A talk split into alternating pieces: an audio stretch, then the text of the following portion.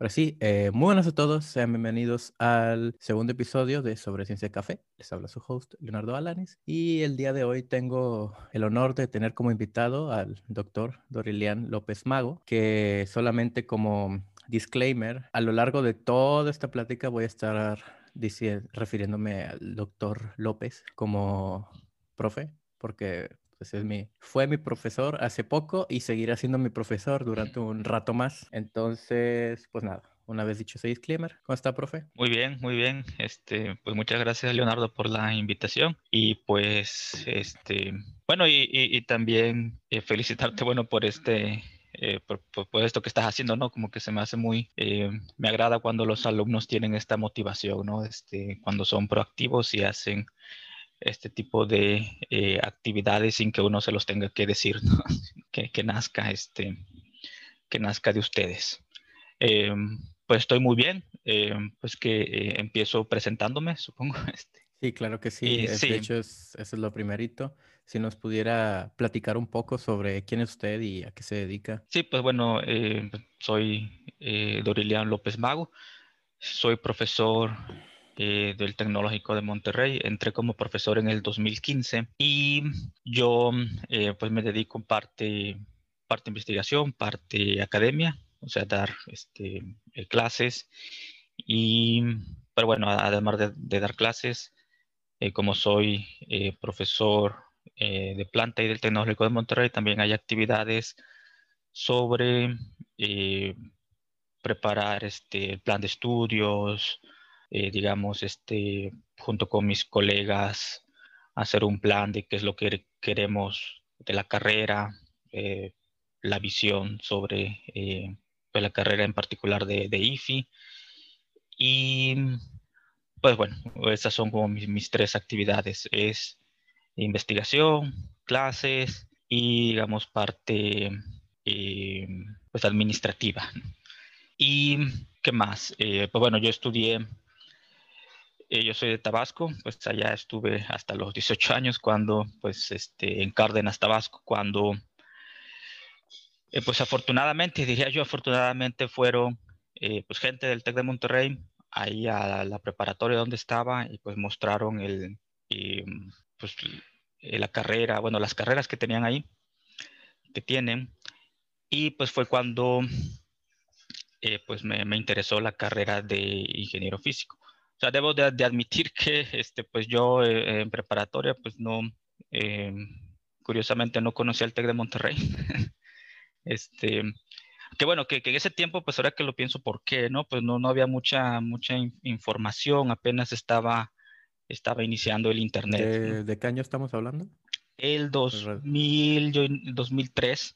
Sí, apenas iba. Sí, apenas. Y no, y aparte, quizás ahorita ya no, pero en Tabasco recuerdo que había muchísima, como, como cinco años de diferencia, creo yo, este, con, con el norte, eh, mm. en comparación con Monterrey, porque sí, este, sí me, me quedó en mente el examen de, pues, de admisión, que me preguntaran qué era, este, qué era la bandeja de entrada, ¿no? Y que yo no sabía qué era. este, porque yo no tenía pues de correo, ¿no? De electrónico, yo de que no, pues quién sabe qué es eso. Afortunadamente sí pasé ese examen, este, el de computación, me lo pasé y pues, eh, pero bueno, creo que era como que muy este, fácil de resolver por lógica, ¿no? Bandeja de, bandeja de entrada y bueno, pues ahí en las opciones, pues este, pues se podía inferir la respuesta, ¿no? Eh, pero bueno, no conocía mucho ahí de, del TEC de Monterrey y porque yo ya tenía planeado realmente irme a, Puebla, ahí este, a la UAP, a estudiar este, pues ingeniería. Eh, estaba pensando estudiar ingeniería civil y más que nada por mi padre, pues porque él es, ingeniero civil y pues en casa se tenían muchos, muchos libros de ingeniería civil y recuerdo que pues vi este de la serie SHA, uno de física, no sé si conocen, bueno, uno de física de serie Sound. Y pues tenía varios problemas de física y nada más, pues, bueno, ahí donde vivía en, en, Tabasco era en un, en, una ranch, en un rancho, este, alejado de la civilización. Em, que, bueno, sí, sí había mucho que hacer, ¿no? Este, me la pasaba jugando este, mucho ahí fútbol, pero sí fue una, este, curiosamente como que encontré este libro y pues de la nada me puse a resolver ahí problemas de física. Igual porque en mi preparatoria pues no, no teníamos mucha física. Y fue pues cuando pues vi que me gustaba mucho eso, la parte de, de física. Pero no, pues igual no, no, conocían mucho, ¿no? Como que me gustó eso y pues hablando ahí con mi padre, pues de que pues, me, me, gustaba pues esto de, fuerza, sumatoria de fuerza, buscar el equilibrio. No le llegó la típica pregunta de los padres, bueno, pero ¿de qué vive un físico? no, fíjate ahí, la verdad que mi, mi, padre siempre apoyó el que estudiara y él siempre dijo, pues estudia hasta doctorado, ¿no? Como que siempre, siempre le, le, agradó la idea. Creo que porque él fue el, el pues sí, creo que el, único de sus hermanos quien estudió y porque todos los demás, este, mis tíos, pues este, se dedican a eh, negocios, bueno, tienen eh, o tenían este, una carnicería allí en, en Tabasco, en Cárdenas, y pues trabajaban de eso, de este, la carnicería. O bueno, otro tío tiene este, igual este, como un supermercado. Pero pues mi papá sí fue quien estudió este carrera de ingeniero civil y trabajaba en Pemex, ya se jubiló. Y pues bueno, él pues me, me contaba de lo que hacía, ¿no? De que pues, se, se, me hizo muy padre el tema de, de puentes, de cómo construir puentes y también el tema de edificios y cómo construirlos, digamos, a prueba de, de temblores. Entonces, como que previo, previo a la carrera, pues me puse a estudiar al respecto y pues se me hacía muy padre eso de, a final de cuentas, como un péndulo invertido, ¿no? Un edificio y cómo compensarlo para poder este, evitar que se empiece a temblar, se le agrega otro péndulo hasta abajo y así lograr que se mantenga en equilibrio. Eso se me hizo súper padre, ¿no? Entonces, como que está muy... Con la analogía, no puedo creerlo. Sí, está muy padre. Y eso me gustó mucho, entonces pues me, este, pues te tenía esa idea de que, ah, no, pues sí, sí, sí me agrada este, esos temas, pero, eh, o sea, cuando vinieron aquí eh, prepa los del TEC y luego pues, este, me patrocinaron un, un, viaje ahí a Monterrey, ¿no? Para visitar este, el campus, las carreras y todo, y ya hablando con, este... ¿Ya existía el Born to be Tech en esa época o...? Se llamaba de otra forma, no me acuerdo, pero era similar. Eh, me acuerdo que cuando yo, yo tampoco estudié en Prepa del Tec, entonces, pero soy de Monterrey, entonces cuando me acuerdo que, que fui a ese evento y venían muchas personas de prácticamente de todos lados de la República. Sí, sí, es similar, no me acuerdo cómo, a Azul Reflex o algo así, creo que se llamaba, algo Azul Reflex, o, pero sí, es, es digamos, el, el, lo que ahora es Born to be Tech eh, será ese evento. y quiero suponer que, eh, al igual que la fecha la carrera de IFE, pues no la tenían en otro lado más que en Monterrey. Exacto. Sí, nada más en Monterrey. Sí me decía, eh, pues el hecho de poder iniciar en otro campus, pues el tronco común y luego pues irse a Monterrey a terminar. pero curiosamente en, en, Tabasco no hay campus del, del TEC, ¿no? Entonces... pues era irse o a Veracruz o a Puebla. Entonces ya decidí, no, pues ya mejor de, de una vez me voy al, pues al mero campus, ¿no? Sí, ya voy a ser foráneo, voy a ser foráneo bien. Pues sí. Y, pero bueno, ahí, pues hablando ahí con las carreras, pues vi que lo que me gustaba realmente era la física, no tanto como que la, la ingeniería civil este, particular, sino pues era todo esto de problemas físicos. Y por eso fue que pues decidí meterme a toda la parte de ingeniero físico. Ok, entonces ahorita estamos en época de estudiante de licenciatura, ¿no? Eh, ya que estamos como que en esa época para relacionarnos con todos mis compañeros y conmigo, ¿cuál fue la materia más difícil? Sí, la más, bueno, curiosamente fueron este, este, las materias de, de mecánica analítica. Eh, ¿Estaba Chinojos en esa época? Sí, las de Chinojos, sí, sí, sigue, ¿no? Este, sí, sí, sí. Y pues sí, fue mi primer, de hecho fue mi primer clase, mi primer maestro, eh, fue la, la, clase de este, física, pues que física 1. Y pues sí fueron, bueno, igual por el cambio, ¿no? El cambio, pues en, Tabasco no tenía tan, tan buenas materias. Eh, entonces ahí eh, física 1 sí fue retador y todas las demás materias de, de, mecánica fueron las que se me hicieron más retadoras. Digo, tan, también más, más, más padres, pues eh, pero sí bastante retadoras. ¿Y qué otras materias? Eh, métodos matemáticos. Eh... Curiosamente no tanto métodos matemáticos. Eso. Este... sí, eso sí, pues creo que me, me fue bien. No, no, no sentí que, eh, digo, pues, sí batallé, pero lo normal, digamos. Este, ¿cuáles otros? No, métodos matemáticos, no, no recuerdo una mala, digo, no. Electrodinámica. no, electrodinámica también la, la disfruté, este, creo que mi mejor materia fue teoría electromagnética, este, pues, este, que me gustó y también, bueno, las de electrónica. Curiosamente se me, se me daba bien electrónica. Sí, todo lo de electrónica, electricidad, magnetismo, como que eso se, se me dio bastante. ¿Cuánto tiempo fue de carrera que eran en el plan? ¿Todavía eran cinco años o eran cuatro y medio? Sí, cuatro y medio, cuatro. Todavía. Bueno, sí, ya son nueve semestres. Sí, nueve semestres y bueno, sí, yo eh, terminé nueve semestres. Eh, terminé ahí en el que el 2000, 2008, diciembre del 2007, ¿no? Entonces, em, y luego fue que ahí, este, pues mis planes al terminar, pues eran hacer un posgrado afuera. Y ahora que llegamos ahí, a, la época del posgrado porque me, pues, me relaciono con mis demás compañeros en el sentido de que no, pues ya, ya, vamos a más de la mitad de la carrera que vamos a hacer, ¿no? Sí. Eh, entonces muchos ya van pensando de que no, pues a mí me gusta mucho esta parte o como que ya entre muchos que quieren hacer de que tanto irse como al extranjero, si lo permite el COVID, eh, o como que ya empiezan a agarrar sus áreas de especialización. Entonces me gustaría saber cómo fue ese proceso. Ok, sí, en mi caso fue, em, pues en parte, pues analizar qué materias este, me iba bien, o sea, como que yo decía, bueno, pues en dónde estoy viendo que eh, tanto me gusta y se me da, y pues vi que pues estos temas de electricidad y magnetismo eran pues los temas eh, y electrónica era donde me iba muy bien que, y que me gustaba, ¿no? Entonces como que dije, bueno, pues algo que, que tenga que ver con eso. También, eh, bueno, como supongo este, les pasa mucho, pues a mí me, me gusta de todo, ¿no? Entonces me, me, gusta la parte experimental de programación, la teoría. Entonces como que quería algo así que combinara, combinara eh, varios aspectos. Y pues bueno, como que pues que vi la, la parte de, de óptica eh, experimental y pues me gustó eso de que, bueno, por una parte tiene experimentos, eh, son experimentos que puedo realizar que no requiero pues un laboratorio muy, muy especializado, o sea, un, un acelerador, ¿no? De partículas.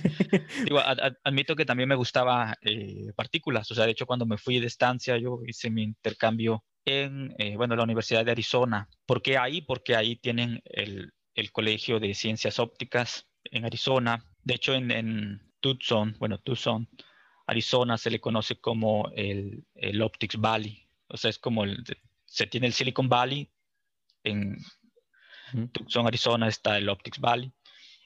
Y pues tiene muchas compañías de óptica y así. Y la universidad pues tiene este colegio de ciencias ópticas que es muy bueno, muy reconocido. Y pues fui ahí para pues llevar materias tanto de, de óptica, llevé fibras ópticas, laboratorio de fibras ópticas. Quería llevar también materia de diseño óptico, pero curiosamente no me dejaron porque no soy óptico. En ese tiempo, bueno, es que allá en dicha universidad sí distinguen entre ser físico y ser óptico. Mm. Entonces, porque tienen la carrera de, de óptico. Y como yo pues no había llevado pues, materias de óptica geométrica, pues no me dejaron meter. Quería llevar una de este, pues, diseño óptico que pues, te enseñan a utilizar ciertos programas. Y bueno, eh, no me dejaron, entonces metí materias de eh, física nuclear y física de partículas, para pues igual como para ver cuál, cuál me, me gustaba. Y también este, hay mecánica cuántica avanzada. Eh, pues en todas, bueno, la verdad que todas me gustaron, este, me gustaron todas las materias. De hecho, en, física y de, de partículas, el, el, profesor recuerdo que me invitó a, a que hiciera el posgrado con él en la parte de cromodinámica cuántica. Este, y sí que es este, pues ya ni me acuerdo que es estudio de, de la este, fuerza, qué fuerte, y bueno, creo que de los quarks y así, ya ni me acuerdo. este, digo, se, se, me hizo padre también que, que me invitara y así, pero, pero pues también me gustó mucho más el laboratorio de fibras ópticas y todo, ¿no? Esto, este, súper padre.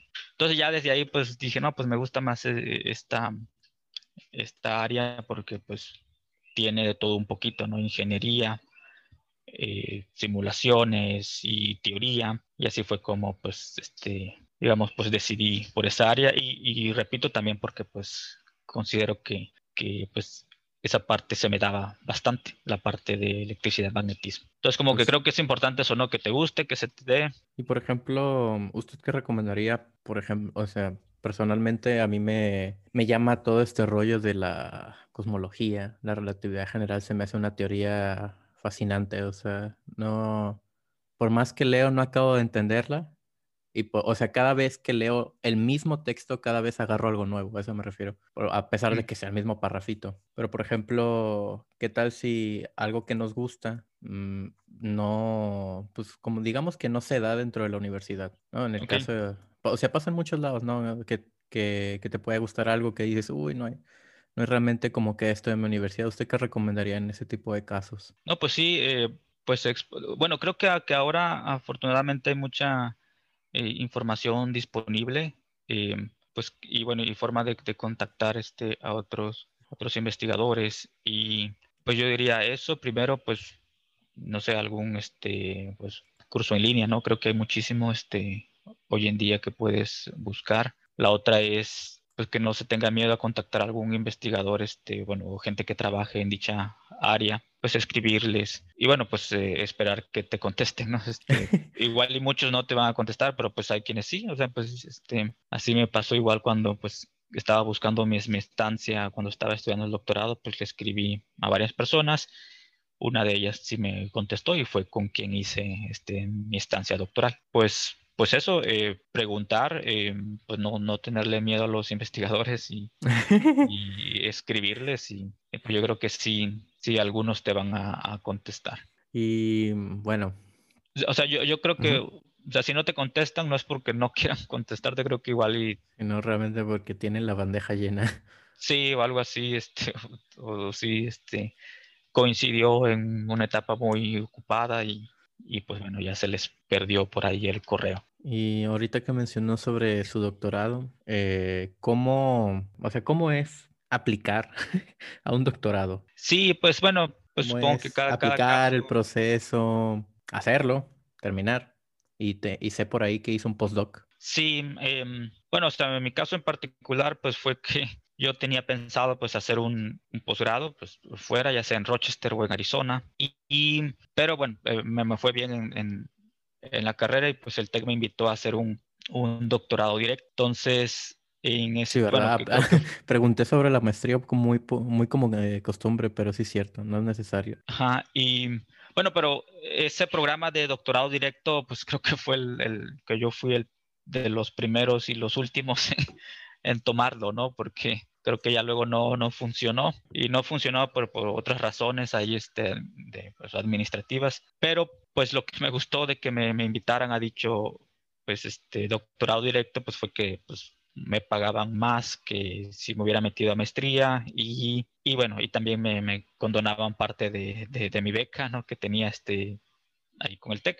Y, y, que también podía pues irme de estancia, o sea que no tenía que estar, este, pues bueno, el doctorado directo fue de cuatro años, que está bien, o sea, porque normalmente son dos de maestría y tres de doctorado, ¿no? Entonces, mm. pues bueno, era un año menos. Y como sea, pues yo tenía pensado de que, bueno, pues hago aquí un doctorado directo, me sirve para eh, aliviar ahí la parte económica y luego me aviento otro doctorado, ¿no? Este, Ojo. como que, o sea, pues me, me, pues me agradó la idea de estar estudiando.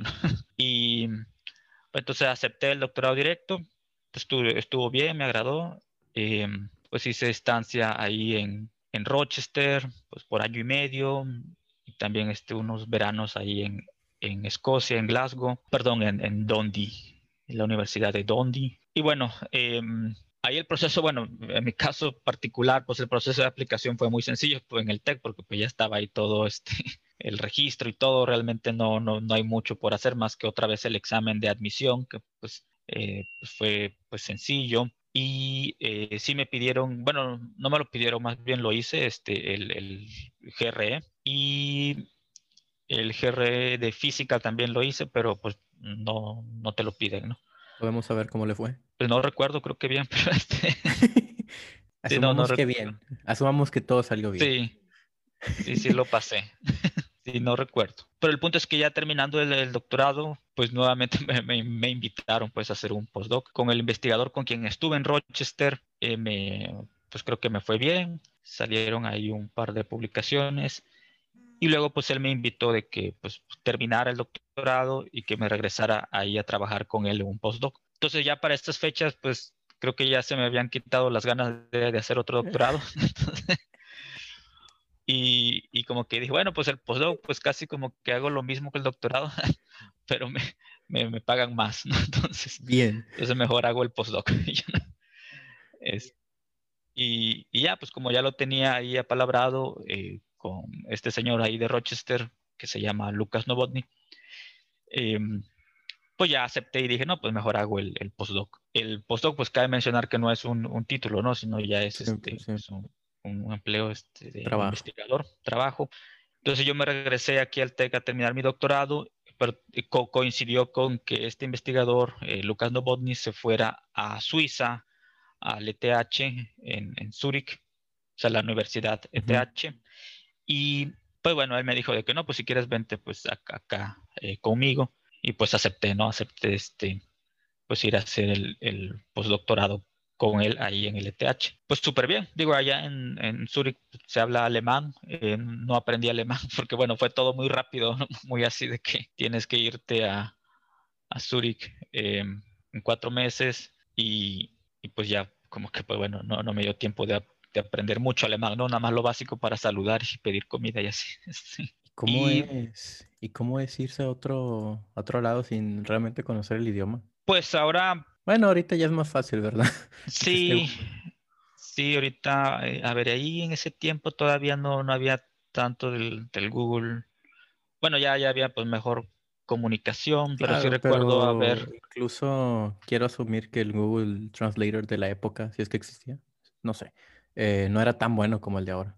Ajá, pero bueno, la verdad que ahí en, en Zurich se habla, muchos hablan inglés y entonces, si te escuchaban ahí, tú, bueno, yo nada más saludaba, ¿no? Hello, eh, Guten Morgen.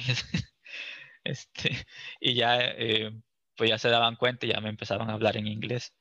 Este, bueno, creo que también fue afortunado de que, pues, en dicho lugar, ahí en Suiza, que aunque no, no sea su idioma oficial el, el inglés, porque eh, no lo es, eh, pues muchos lo hablan. Extranjeros, ¿no? También. Ajá, hay muchos extranjeros, muchos hablan inglés y además algo que me sorprendió, bueno, me sorprende todavía de allá es la infraestructura que te permite moverte sin comunicarte con, con nadie. eh, cada vez es, eh, cada vez es más común eh, poder sobrevivir eh, no, en algún lado sin saber el idioma gracias a pues, todo este tipo de servicios. Exacto, entonces puedes agarrar el, el transporte pues, sin tener que comunicarte. Digo, por supuesto tienes que tener pues, cierta idea de dónde tener que ir y así, este, pero eh, además ir al, no sé, al supermercado, pues allá pues vas y tú mismo pagas, ¿no? O sea, no, no tienes que, Órale. este, o sea, tienen los de autoservicio, ¿no? Entonces pasas tus cosas, metes la tarjeta, pagas y ya te vas, ¿no? Entonces, eh, pues podías vivir sin comunicarte mucho. Lo que sí fue el hospedaje, ¿no? Quizás se preguntarán el hospedaje, pues para ir para allá, digo, antes de ir, pues sí estuve buscando ahí por internet y afortunadamente pues había, eh, pues conseguí ahí a través, este, no me acuerdo de qué sitio, pero pues eran extranjeros quienes estaban subrentando, mm. entonces ellos yeah. me subrentaron. Entonces, es, de hecho, esta es una de las cosas que me dijo el Benjas que preguntara. me dijo de que qué ¿Qué historias curiosas pasaron en el postdoctorado? Ah, sí, en el postdoctorado y así. Eh, allá en Suiza, pues no sé si curiosas, eh, aspectos que recuerdo tanto del postdoctorado o del doctorado, o sea, visitando lugares, era, eh, no sé, en Rochester está demasiado frío, mucho más que en Suiza, y eh, pues era para mí la primera vez que, que veía la nieve, ¿no? Este, o que estaba en un lugar así tan frío. Eh, digo, en Monterrey, pues sí me tocaron temperaturas de 0 grados, creo, este, cuando estuve en profesional. Pero digamos, o sea, Tabasco, pues no, no baja de 10 grados, yo creo. Luego te vas a Monterrey, pues sí, este. Eh, clima de Monterrey. Eh. Sí, clima de Monterrey. Entonces, bueno, ahí sí ya me tocó pues el, frío por fin. Este, pues sí creo que pues antes de Monterrey no, nunca tenía, nunca compré una chamarra, pues. Y, y ya, pero luego en Rochester, pues llegando, pues, o sea, llegué justo cuando había nieve y, pues yo no sabía qué hacer, o sea, como que estaba en el aeropuerto y de que, qué hago, salgo y se me congelo o algo así. Como que no, sabía apreciar el, pues qué tan frío es estar a menos 15 grados este, y, y la nieve, entonces como que iba sacando la mano así poco a poco del aeropuerto, ¿no? Así como que a ver qué se sentía. Este, y ya como que, y lo que también se me hizo curioso es de que, pues como llegas, está todo lleno de nieve, pues no sabes por dónde caminar más que por los caminos que están marcados, ¿no? Entonces sí estuvo bien, bien padre que cuando ya se quitó la nieve de repente de que, ah, mira, hay una banca por ahí, ¿no? como una banca, un bote de basura. Entonces como que llevas viendo cosas nuevas, ¿no? Este, el, parque y así. Entonces esa experiencia pues se me hizo padre. En el postdoctorado pues fue la, pues sí, bueno, la experiencia eso de, de pues el sistema de transporte de allá, que pues también se me hace eh, impresionante. Bueno, no sé si lo había mencionado, pero algo padre de, de, esa universidad, pues ahí fue donde, donde trabajó este Albert Einstein, ¿no? Ahí en el ETH.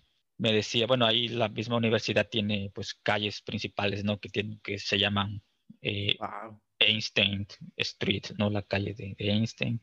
Y pues bueno, ahí ese ETH sí, sí está este, pues muy padre para, para hacer investigación. ¿Qué más me, tocó eh, por ahí pues, siendo postdoc? Igual no batallé mucho con el idioma porque todos los investigadores, bueno, los que estaban postdocs, investigadores, de hecho eran de Estados Unidos. Como comenté, pues fue este investigador de Rochester que se mudó a Suiza, al ETH, y se llevó a todo su grupo de investigación. Y todo su grupo pues era de, de Rochester. Y lo que igual estuvo impresionante fue cómo movió todo el laboratorio, o sea, desde Rochester se llevó las mesas ópticas, bueno, este, todo el laboratorio en barco se lo llevaron hacia ETH, todo lo movieron, pues bueno, hasta su carro se llevó todo. Este, ah, bueno, sí, algo que recuerdo ahí de, del ETH es que, pues este investigador, eh, Lucas Novotny, pues le gusta mucho el, café, ¿no? Entonces fue cuando empecé a tomar café expreso, eh, bastante, eh, siendo postdoc. Eh, pues antes no me gustaba, pero ahora pues sí me, gusta bastante el, el, espresso. Eventualmente tenía que tocar. Sí, y, pero pues él tenía su, su máquina de, de espresso y pues este, estando ahí en Suiza, pues de repente llega y este, y él contrató como, ¿cómo decirlo? Este, pues a unos baristas o una compañía ahí, este, para que fueran a proporcionarle café y para que nos fueran a entrenar sobre cómo hacer café. Entonces, ya nos reunió luego pues ahí donde, donde estaba la máquina de, de, café y pues nos enseñaron cómo hacer café y ya estamos ahí catando café. Usted, sabe, usted sabe hacer café del bueno. Pues ahí más o menos. Este, y sí, ya este, pero sí me, se me hizo curioso pues porque luego nos daba café y ya nos, nos preguntaban, bueno, ¿cuál quieren ya? Entonces ya como parte de las actividades del grupo fue seleccionar el café ideal para el grupo. Y, oh. Sí, bueno, estaba, curioso. Y luego, este, pues, cada junta de grupo, pues, era, pues, ¿quién hace el café para todos? Y ya, pues, ahí nos turnábamos, ¿no? Entonces era, ahí, pues, aprendí a hacer café. este, también si se descomponía la máquina de café, pues, de hecho, cancelábamos actividades y era componerla. Actividad grupal, eh, se cancela la reunión, tenemos que arreglar esa cosa. No, sí, de hecho sí, sí, llegaba Lucas lado y decía, este, todos, ¿no? Decía, este, a ver, deténganse, es urgente, hay que componer la máquina. y, y sale usted. Miren, yo estudié ingeniería física, para esto sirvo. Sí, no, bueno, siempre era ahí la, eh, que le fallaba la presión en la máquina. ¿Qué más ahí en, Suiza? Em, no, pues bueno, pues, pues igual comer mucho pan, pues no, bueno, eso está padre ahí también el, eh, lo que extraño de allá es el pan, chocolate y quesos, que, que se, da muy bien por allá. con café ahorita que ya está cayendo el frío. Entonces, eh, ¿acaba, ¿acaba el postdoctorado? más o menos en qué año estamos. Ya no sé. Pues lo terminé finales del 2014, o sea, yo terminé mi doctorado en el 2012. Ok, entonces ya, ya, ya, está coincidiendo, coincidiendo la época en la que entró de maestro en el TEC. Sí, sí, admito que fue muy como eh, mi proceso muy continuo, ¿no? Como que carrera, diciembre del 2007, en enero del 2008 ya estaba iniciando el doctorado eh, y al terminando el doctorado este, en el 2012, pues me fui al, eh, a ver qué fue, eh, sí, 2012 me fui al, al, postdoc, también este, fueron dos años y fracción del postdoc, lo terminé en diciembre del 2014 y en enero del 2015 entré como profesor. Igual, algo que me ayudó es que yo empecé a buscar, eh, bueno, más bien desde que inicié el, postdoctorado, pues también eh, pues me puse ahí a mandar correos, ¿no? De que pues estaba interesado al terminar el postdoctorado, pues ya en, pues ya iniciar mi... Lo que sigue. Pues lo que sigue, ¿no? Este, y pues resultó que pues, eh, pues Julio me dijo de que, ah, pues, pues puede que, pues que haya una oportunidad, pero pues tienes que esperarte, ¿no? Solo como nota para los que estén escuchando y no sean del TEC, eh, Julio es otro profesor, investigador del TEC. Sí, ah, pues bueno, él fue mi, mi asesor de doctorado. Entonces, em, y bueno, pues él como que ahí me, estaba invitando, ¿no? Este, pero pues se tenía que esperar hasta que hubiera una, una, una vacante. Eh, pero bueno, pues yo, yo estaba empezando el postdoc, entonces pues ahí, digamos, mientras hacía el postdoc estaba esperando a que hubiera eh, oportunidad. Y pues coincidió este en, pues después de dos años, pues ahí se, se abrió una vacante, eh, competí por, por la vacante, sí, este, metí ahí mis papeles y bueno, lo, lo, bueno que tenía en ese momento pues suficientes publicaciones y fue que me, me aceptaron ahí para, para entrar en el 2015 con el, el objetivo de, este, pues de hacer un, un laboratorio de, de investigación ahí en la parte de óptica. Oh, entonces, ok, aquí, aquí ya van dos cosas que me interesaba mucho preguntar. Pero la primera es, eh, usted está, digo, si se puede saber, está contra, o sea, ¿es investigador? O sea, ¿es principalmente investigador y luego maestro? ¿O es maestro y aparte hace investigación? ¿O, cómo funciona esto? Ah, bueno, inicié principalmente como profesor y luego investigador. O sea, fue, o sea, en el 2015 sí fue un año complicado este, allí en el TEC, creo que más difícil que, pues, que, el postdoc o el doctorado este, fue ese primer año de profesor, porque sí tenía bastantes clases. O sea, ahí mi, mi esquema era profesor. Ahorita comento sobre el otro esquema de investigación.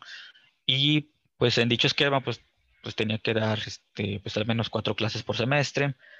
Pero el detalle era de que yo no tenía preparada ninguna de esas clases, ¿no? Entonces, pues como inicié en la segunda semana de enero, en ese tiempo, pues, bueno, ahora ya empiezan en febrero, ¿no? Pero pues cuando entré era enero. Y pues tenía que ir al día preparando ahí las clases y pues bueno, eh, pues además pues, no quería dejar la parte de, investigación. Entonces, eh, o sea, como Celtec, pues o sea, entré con la modalidad de profesor y lo único que me piden es ser profesor, ¿no? Bueno, dar clases, ¿no? O sea, no me piden que publique.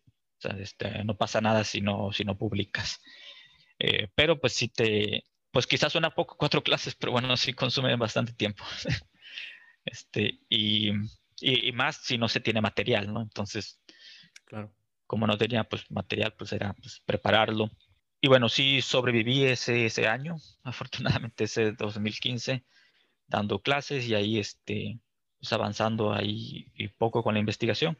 Pero ya luego en el 2016 pues ya entró la modalidad de profesor investigador, que ahí eh, te reducen la carga académica a cuatro materias por año, no por semestre, sino por año. Y ahí sí te piden que eh, publiques al menos dos artículos por año.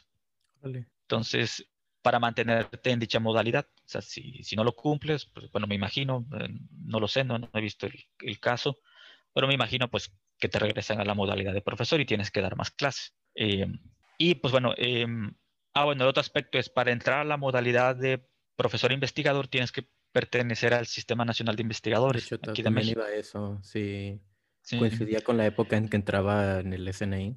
Sí, bueno, de hecho yo ya tenía el SNI porque antes de irme, bueno, eso no lo mencioné, pero antes de, irme al postdoctorado en Suiza, apliqué, apliqué al SNI, apliqué y eh, afortunadamente me dieron el SNI 1, pero em, pues como estaba en el extranjero, pues no me, no me pagaban. Digo que está bien, ¿no? Este, nada más te dan la mención. Y que eso se puede, o sea, puede ser parte del Sistema Nacional de Investigadores, aunque estés fuera. Tienes, tienes la mención. Eso es un dato importante. Pero no, no, no, te pagan, ¿no? Y bueno, está bien, yo lo veo adecuado, ¿no? Este, y eso me ayudó porque ya cuando regresé, inmediatamente nada más mandas tu carta de afiliación nacional, o sea, de que ya perteneces a alguna institución nacional, ya tengo el SNI y ya pues ahora sí, ya este, o sea, desde que entré pues activé pues eh, mi afiliación nacional y pues ya bueno, ya, ya, ya entró en vigor lo del incentivo y eh, pues ya eso me dio el pase para aplicar dentro del TEC a la modalidad de profesor investigador pues me ayudó porque no tuve que esperarme a que se abriera la convocatoria de CONACYT, aplicar, esperarme a que me aceptaran y luego aplicar al TEC, etc. Quizás hubieran sido un par de años más. Entonces, por eso fue que pues ya en el 2016 yo ya estaba en la modalidad de profesor investigador. Pues sí, para, o sea, por una parte está lo del TEC, que te piden dos al año, por otra parte está lo de eh, CONACYT, que te mantengas en el SNI para mantenerte como profesor investigador. Y otra cosa que me llamó mucho la atención es que, bueno, en el TEC existen muchos grupos de investigación, pero generalmente es de que, por ejemplo, está el de este eh, micro y nanodispositivos o el de, el, de óptica como general. Entonces me llamó mucho la atención ver por ahí eh, que existe el Dorilian Research Group. ¿Cómo, bueno, cómo, cómo nació eso? O sea, me llamó mucho la atención que llevase su nombre. Ah, bueno, eso ya es de mi parte. Sí. Em, ¿Cómo, nació este grupo de investigación y si nos puede platicar cuál es como que su misión? Ah, bueno, ese grupo, bueno, pues yo lo, lo hice así nada más. Este, em, sí, e, están los grupos, digamos, que, que forma ahí el, el TEC, que es como pues una parte como que, pues bueno, tiene una razón ahí administrativa, ¿no? Este, pues como eh, coordinarlos y así. Em, en dicho grupo, pues ahí sí mi, eh, mi jefe sería pues el, el, doctor Julio Gutiérrez, o sea, él es el que quien dirige el grupo grande de, de óptica y fotónica. Y, pero bueno, ese sí tiene como un papel más como administrativo ahí por parte del TEC. Ahora se da pues eh, que cada, pues cada investigador pues eh, si así él pues, lo desea, pues puede hacer sus, su propio grupo de, investigación, ¿no? Bueno, creo que eso se da más, este, quizás en, pues en, Estados Unidos, este, pues cada investigador pues tiene su grupo particular y pues así decidí crearlo. O sea, ¿a qué me refiero con eso? Eh, considero pues a los, a los alumnos de posgrado, eh, también el, laboratorio, en donde pues eh, soy responsable de dicho laboratorio. Como que eso, bueno, ese espacio y alumnos, pues eso es lo que considero como que el, grupo de, de, investigación, ¿no?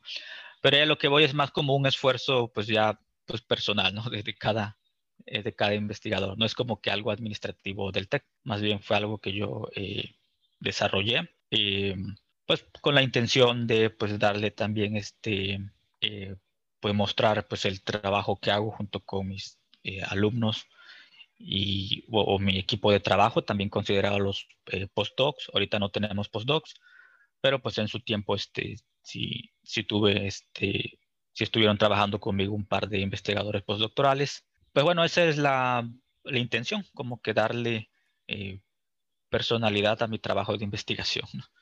Creo que sí me ha ayudado porque pues em, pues ha ayudado a que pues, más personas conozcan sobre eh, pues, el trabajo que hago. También me ha ayudado a contactar pues, otros este, alumnos. Em, también lo, hice en parte porque algo de lo que yo batallo mucho aquí en, el TEC es conseguir pues, alumnos de posgrado, ¿no? Porque casi, o sea, el TEC, bueno, creo que en profesional es muy bueno dando este, publicidad y todo, este, atrayendo alumnos pero siento que le falta más en la parte de posgrado, ¿no? Atraer este, alumnos. Entonces, eh, pues hacen otras universidades, pues el profesor no tiene que preocuparse mucho por eso, ¿no? Pues solito le caen los alumnos, eh, pero aquí pues es algo que pues uno tiene que hacer también, este, buscar atraer este, alumnos al posgrado y por eso pues también es parte del objetivo de dicho, este, de dicho grupo, ¿no? Para atraer más este, alumnos a, pues, a colaborar conmigo. Y eso me recordó también este, mi postdoctorado en Suiza, que allá igual cada investigador tiene su, su grupo, pero lo que está padre, bueno, lo que se me hizo bastante padre de allá es que pues ahí también cada grupo, ahí sí se ve como, como un, un departamento, o sea, sí tiene una, una, una razón también administrativa.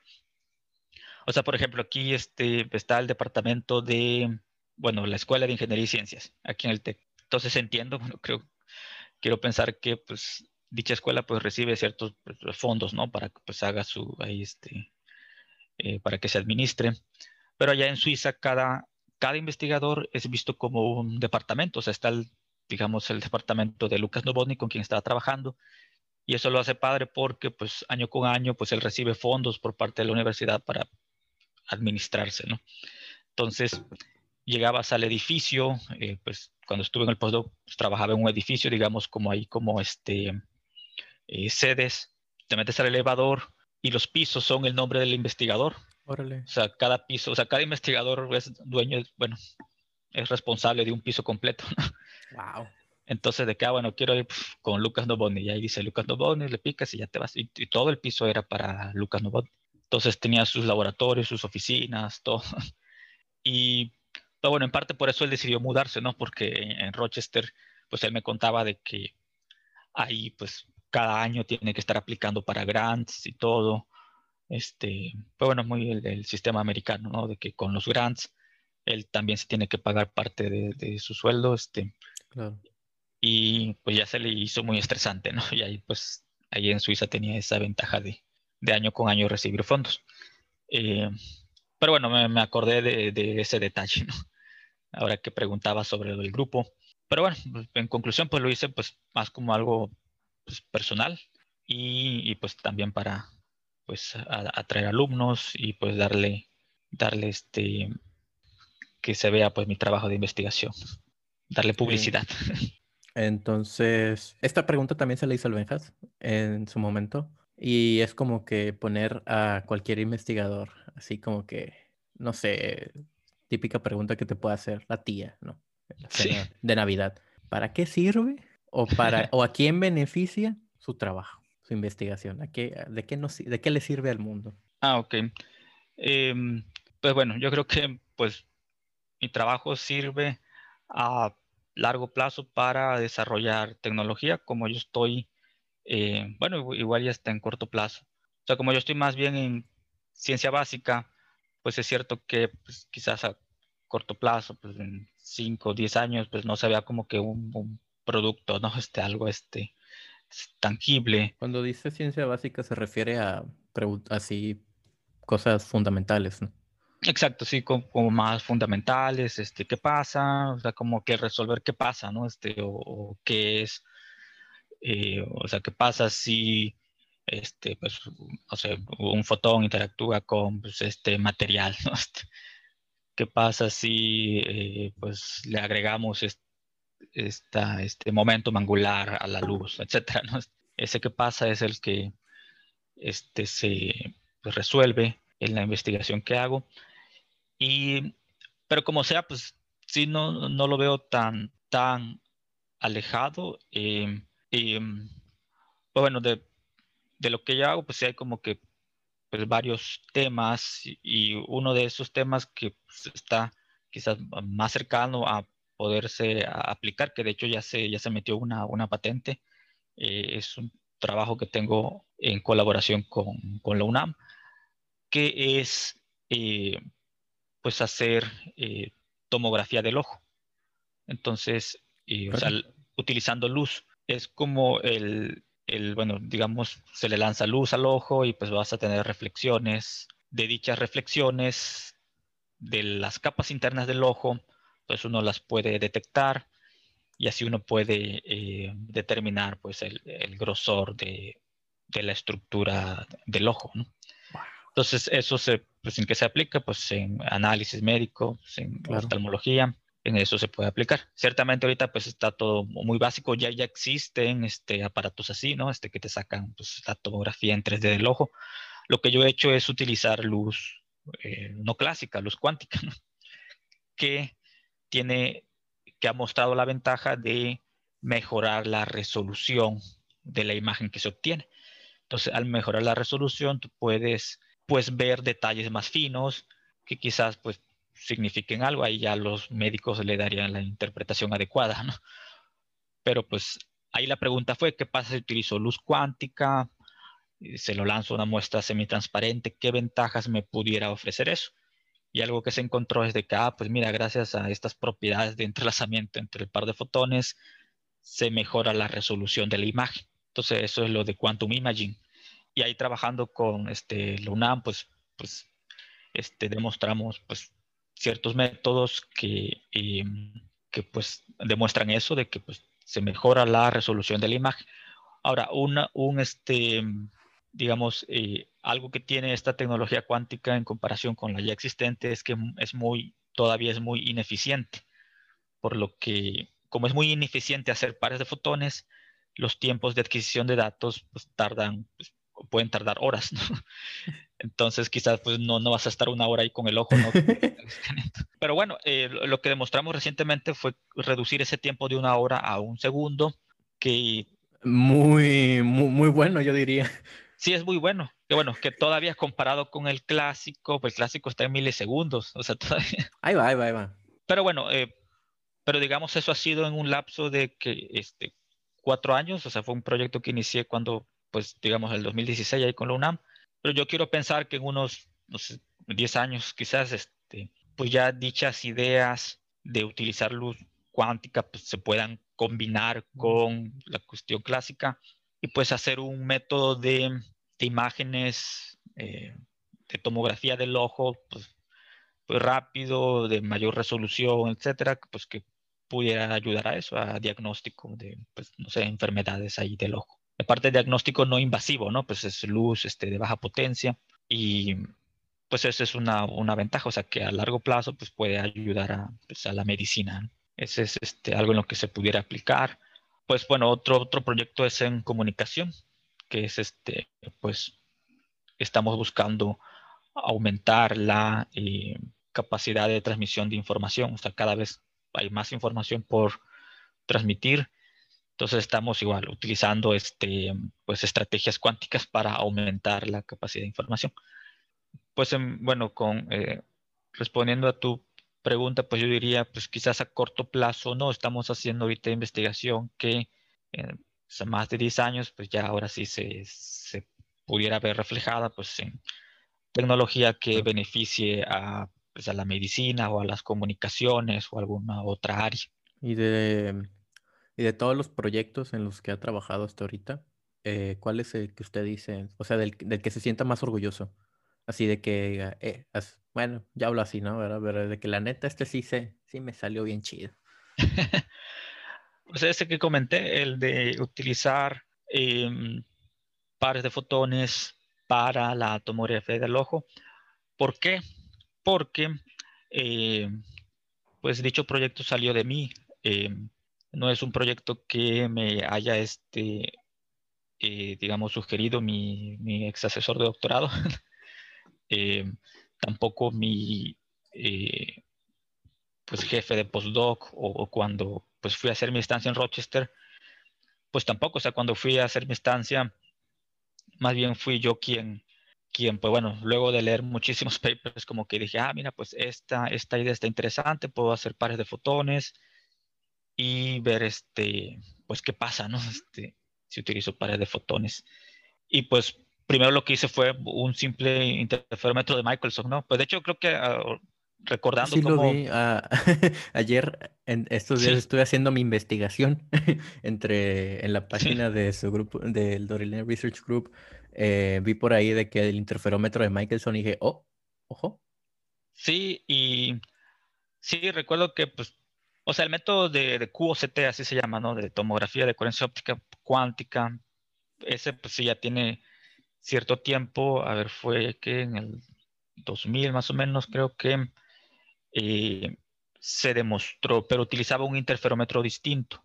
Y pues, como que yo me preguntaba, bueno, ¿por qué no utilizaron un interferómetro de Michelson, que es el que siempre se utiliza para hacer, en el caso clásico, hacer tomografía? O sea, se me hacía como que raro, ¿por qué razón? Entonces, pues dije, ah, bueno, pues ¿qué pasa si a uno de Michelson le meto dos fotones, veo lo que sale, el interferograma, ¿no? O sea, la, la, energía que sale, y pues observé que, pues, bueno, que, que sí se puede hacer también tomografía con pares de fotones. Nada más hay que hacer ahí unas estrategias ahí, este, reconstrucción por Fourier y todo. Y pues fue que pues demostré que se puede, ¿no? Y, y, eso lo hice, o sea, fue como que pues la idea que tuve, pues decidí, este, pues hacerlo, eh, o sea, sin que me dijera, ¿no? Que pues hasta esto, ¿no? Entonces, este, bueno, sí tuve ahí la tarea de convencer a, Lucas, ¿no? Este, de que me prestara ahí su, su laboratorio y, y de hacer ese experimento, porque pues él pues, tampoco, o sea, si ven lo que hace, pues tampoco sigue trabajando en ese tema. Y pues le agradó, ¿no? Pues fue la parte de convencerlo. Y recuerdo eh, que, sí, recuerdo, pues, bueno, un simple interferómetro de Michelson, luego le metes, bueno, también hacer los pares de fotones que antes pues no había hecho, pues ahí pues vi cómo hacerlo, se generaron. Y luego, para hacer la tomografía, bueno, quizás aquí pues es muy técnico, pero bueno, tenía que mover un espejito, ¿no? Moverlo, pero moverlo, eh, este, digamos, distancia de pues, milímetros y el tamaño de paso del espejito era de nanómetros, ¿no? Entonces, pues imagínate, es moverlo mucho. Uno podría decir, bueno, pues está fácil, lo programas y así que se mueva y mientras lo vas moviendo se va detectando la intensidad de salida, pero pues pues digamos, yo era alumno ahí, este, invitado ahí en el grupo de Lucas Novotny cuando fui a hacer mi estancia. Me fui por parte del, del programa de CONACYT, de estancias en el extranjero, etcétera, y pues él me, me, recibió, ¿no? Pero pues él no tenía como que la obligación de asesorarme ni nada, ¿no? Es como claro. sí me apoyó con el laboratorio. Entonces, cuando inicié el experimento, pues yo no tenía forma de controlar el motor de pasos, o sea, nada más era como que oprimirle un botón y, y recuerdo que me tardé pues toda una noche, creo que como que de las 9 de la noche hasta las 8 de la mañana o algo así, porque lo que, quería hacer el barrido del espejo, ¿no? Entonces como que oprimía un botón, se movía a 20 nanómetros, le oprimía otro botón, detectaba la intensidad, lo guardaba y luego otro botón y así. Entonces tenía que moverme bastante con el espejo y lo hice todo manual, ¿no? O sea, en lugar de hacerlo programado. Y yo preguntando, yo preguntando, profe, ¿qué hace despierto a las 3 de la mañana? Pues ya vi por qué, la costumbre. Y este, así es, esa es otra estrategia que tengo. Ahorita la comento. Eh, entonces, pues bueno, lo bueno que salió bien el interferograma de toda esa desvelada de estar nada más, este, clic aquí, clic acá, graba, etcétera. Y ya, pues él decidió ya, pues, comprarme ahí este, este, un, ¿cómo se llama? Un, blog aquí de Texas Instrument y todo para programarlo. y así ya lo programé y todo, y pues ya salió muy bien, pues fue ese artículo de, de Y este, y pues bueno, de, de, hecho, pues ese proyecto es el que pues, me siento orgulloso porque pues, creo que salió de mí y siguen saliendo publicaciones y también ahorita he motivado a pues un grupo ahí del UNAM eh, muy bueno ahí del profesor Alfred Urran del Instituto de Ciencias Nucleares del UNAM quienes son buenísimos haciendo pares de fotones. Y pues fue que les dije, miren, ustedes pueden usar esos pares de fotones para hacer QCT. Y pues se ha dado una buena colaboración con ellos. Este, han salido dos trabajos de eh, doctorado de ahí de la UNAM relacionados con ese tema. Ahorita pues ya se ha extendido la idea al Centro de Investigaciones en Óptica que está en León, Guanajuato, y también lo están trabajando ahí hacer Quantum OCT. Pues em, ahorita ya como siguiente paso, eh, pues es tratar de llevar esa, o sea, bueno, salió una patente, ¿no? Este, con el método con el cual pudimos reducir el tiempo de horas a segundos. Y pues tenemos otras ideas que estamos trabajando ahí. Otra idea también es miniaturizarlo. Estoy ahorita pues colaborando pues con otros investigadores ahí que, que hacen este circuitos fotónicos para reducir, eh, o sea, en lugar de tener una mesa óptica, pues reducirlo con eh, circuitos fotónicos son guías de onda, este, como fibras ópticas, digamos, este, y pues hacerlo en miniatura. Y pues bueno, o sea, como que creo que poco a poco ya se está aterrizando, ¿no? O sea, esa idea que pues fue pues, nada más una pregunta, ¿qué pasa, no? Si meto pares de fotones, como que poco a poco se está cristalizando. Y, y pues sí, pues ese es el que más me gusta ahorita. Y, mm, bueno, todos, todos los proyectos me gustan, pero del, del, que, digamos, me siento un poco más este, orgulloso. Y, pero bueno, ahorita hay otras ideas este, que también estoy explorando. Y de hecho ahorita me llamó la atención porque dijo que nació de estar leyendo papers. Eh, usted como investigador, ¿qué tanto, qué tan seguido tiene que dedicarle tiempo a decir, ok, vamos a actualizarnos en qué está pasando? Ah, bueno, yo diario me actualizo, pero no es como que lea completamente un paper. o sea, yo sí tengo, bueno, yo, yo en particular, o sea, no, no sé si eso es una regla en general, este, pero yo en particular, pues tengo ahí las notificaciones de los journals que me interesan y pues cada mes este, pues, me llegan y pues bueno, me llegan este, digamos, ya la nueva edición de los journals y pues ahí doy un vistazo rápido a los abstracts, a los títulos y digo, ah, pues este me interesa, entonces leo el abstract. Si me interesa mucho más, pues veo la forma de descargarlo y ya lo, lo leo, ¿no? Como el que nos compartió del problema de los capacitores. Exacto. Así lo descubrí, pues de repente, pues viendo el título de que, ah, mira, ya lo leo, ah, bueno, este me interesa, ah, este puede servir para esto. Entonces, em, y ya los que, digamos, en los papers en los cuales llegué hasta pues, descargarlo y todo, pues eso sí los guardo y, pues ahí los, los tengo presente. También tengo una aplicación en mi celular que se llama Researcher, la cual, eh, pues ahí, pues la, digamos, la consulto este, a cada rato. Digo, está muy cómoda en el celular, voy viendo los títulos y ya si algo me llama la atención, pues igual lo, lo leo completamente.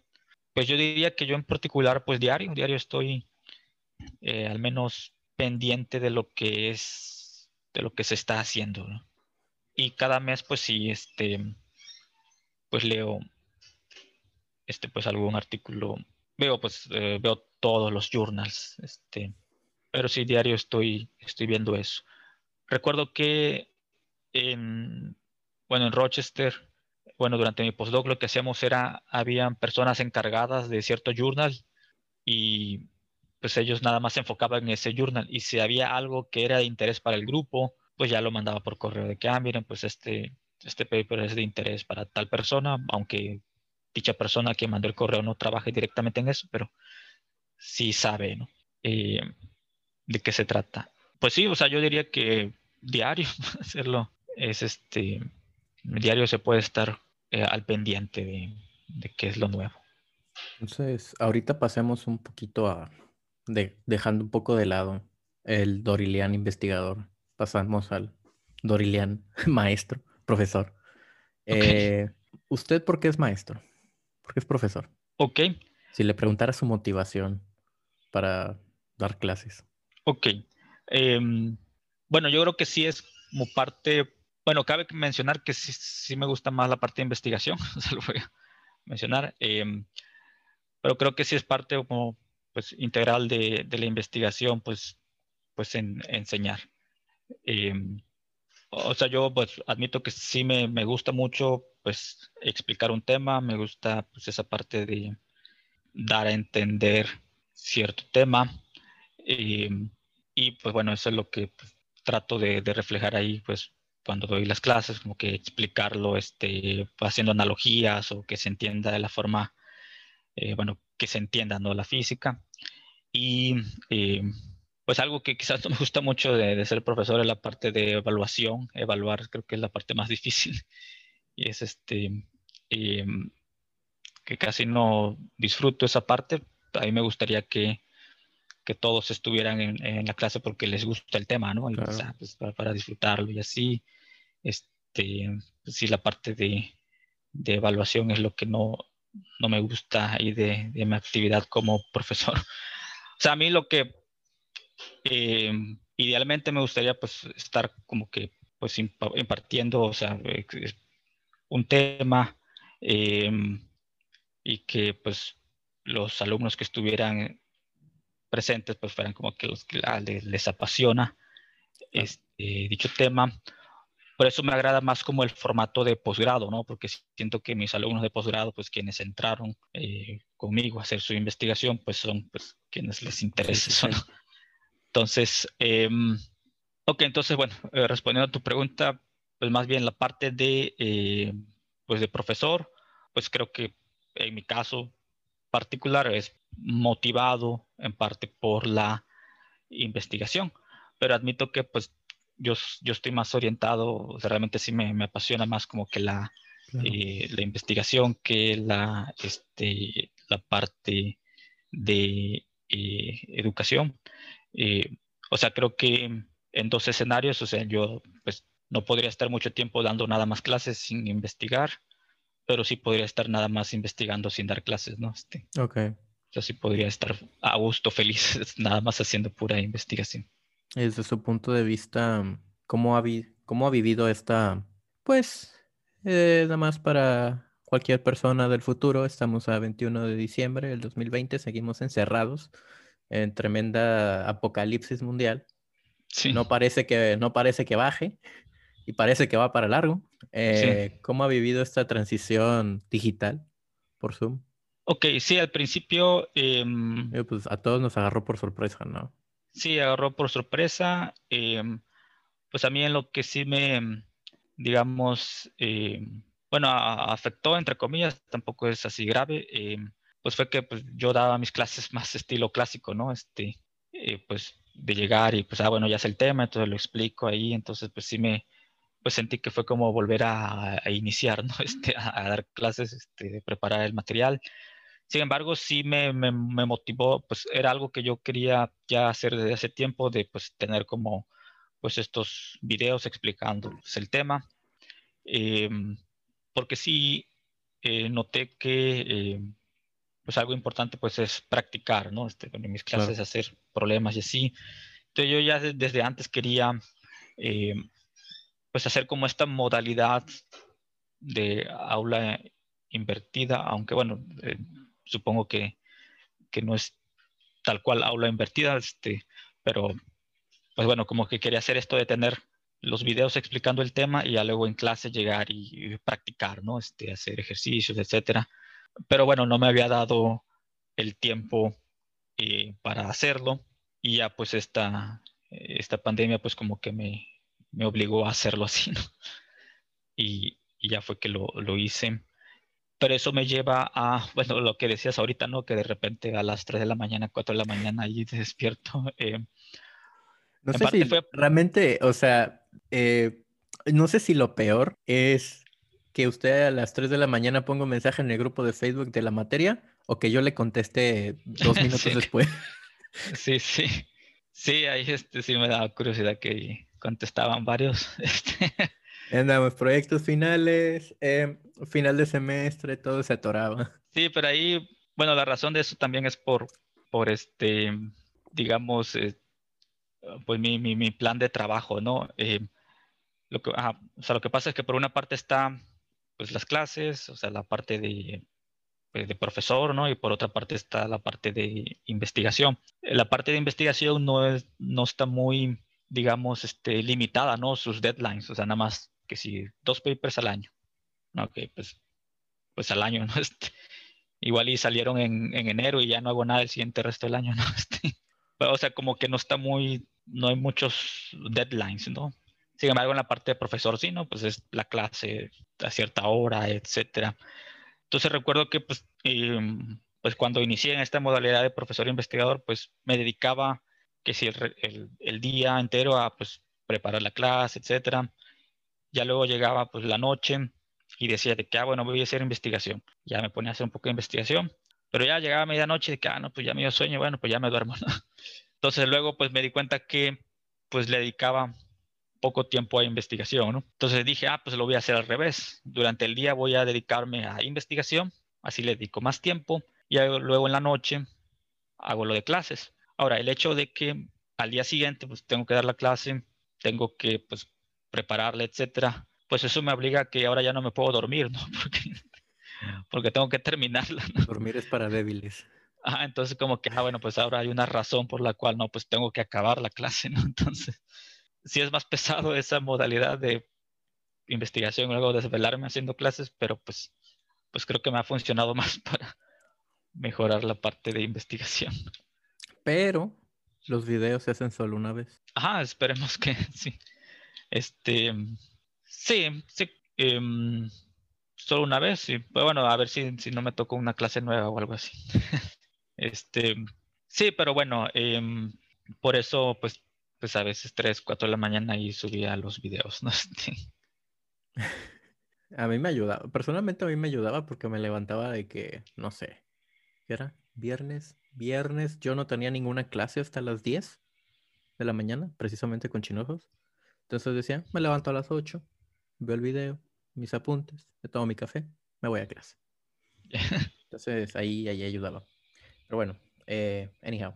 Eh, usted como profesor, ¿qué, ¿qué le recomendaría a un... Bueno, no, no que le recomendaría, pero ¿qué le diría a un alumno que dice, la verdad, pues no me está yendo bien académicamente y se está como que planteando, pues yo realmente sirvo para esto? O, o, sea, ya estamos en, eh, mis compañeros estamos ya, ya, ya vamos para, para sexto. Entonces, pues, ¿qué le diría si a un alumno que está de que, pues, chale, no me está yendo bien, no sé si lo estoy disfrutando, no sé si realmente me gusta o, o todo este tipo de cosas que, que pasan? Sí, pues bueno, eh, pues yo diría que no tiene, pues, pues nada de malo cuestionarse, ¿no? Este, y yo creo que está muy bien no, no quedarse eh, eh, quieto, o sea, sin hacer nada, sino que pues, está bien pensar de que, bueno, o sea, realmente esto es lo que pues, me gusta, lo que quiero seguir haciendo, pues, pues el resto eh, en los siguientes años. es bueno, pues, pues cambiar, o sea, yo, yo no le veo este, pues nada de malo, o sea, como que entiendo que la pregunta quizás va porque eso se ve como algo de que, ah, pues, como un fallo, ¿no? De que, ah, pues, este, ahora tengo que cambiar, ¿no? Y pues no, o sea, yo, yo, pues al contrario, creo que está muy bien, pues, cuestionar y si lo que se está haciendo, pues, es lo que realmente a uno le apasiona y que está muy bien hacer un, un cambio al respecto. O sea, creo que lo mejor es, este, pues moverse, activarse, este, y no nada más quedarse, este, pues en una situación que pues, no es agradable, ¿no? Entonces, pues yo diría que no se desanimen si, si se están cuestionando y que pues vean la manera de salir de... Sí, pues eh, finalmente una, algo más que quisiera agregar, hacer un shout out o antes de terminar. Pues sí conviene que, mm, bueno, creo que algo que, em, como, te comenté al principio, ¿no? Que, padre que, tengas esta iniciativa. A mí me pasó que, mm, bueno, que pues gracias a, creo yo, al esfuerzo que, le dediqué, luego este me, me, invitaban que si hace aquí el doctorado, hace aquí el postdoctorado, entrele aquí todo. Eh, qué bueno, qué padre. Em, pero también este como que luego digo, ah, pues este, igual yo hubiera visto otras opciones, ¿no? Como que siempre uno se pregunta esto, ¿no? Este, y me agrada que, o bueno, recomendaría pues eso, de que pues ya desde antes de que termine, termine en cierto periodo ese, pues, sus clases, su, este, eh, eh, la carrera, eh, pues que ya desde ahorita pues estuvieran pensando, ¿qué quiero hacer después? Hacer un buen, una buena planeación, ¿no? Este, y no dejarse llevar por la corriente. O sea, a mí me, llevó pues la corriente, pero buena corriente, diría yo. Este, fue una buena corriente, pero este, fue afortunado.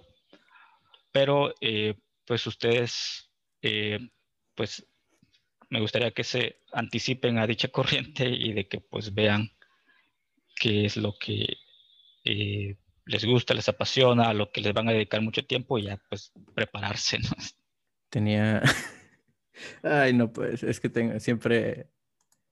eh, se presenta la, la oportunidad de decir chistes malos. Cuando dije buena corriente, dije, pensé en Steady Correct. Ah, ok. ah, pero bueno. Eh, pues hasta aquí hemos llegado en el episodio 2 de este podcast. Eh, profe, muchas gracias por pues, dedicarme este tiempo. Lo, lo, aprecio bastante. Y pues igual y esto creo que se estará publicando la siguiente semana seguramente o en fin de semana. Pero bueno, eh, muchas gracias también a los escuchas a, los, a las cinco personas que escuchan eso, eh, por, por habernos aguantado una, más de una hora aquí platicando de muchas cosas. Así que, pues nada, gracias por escucharnos y nos veremos hasta la otra. Esto ha sido sobre Ciencia y Café y pues nada, nos vemos. Chao, gracias.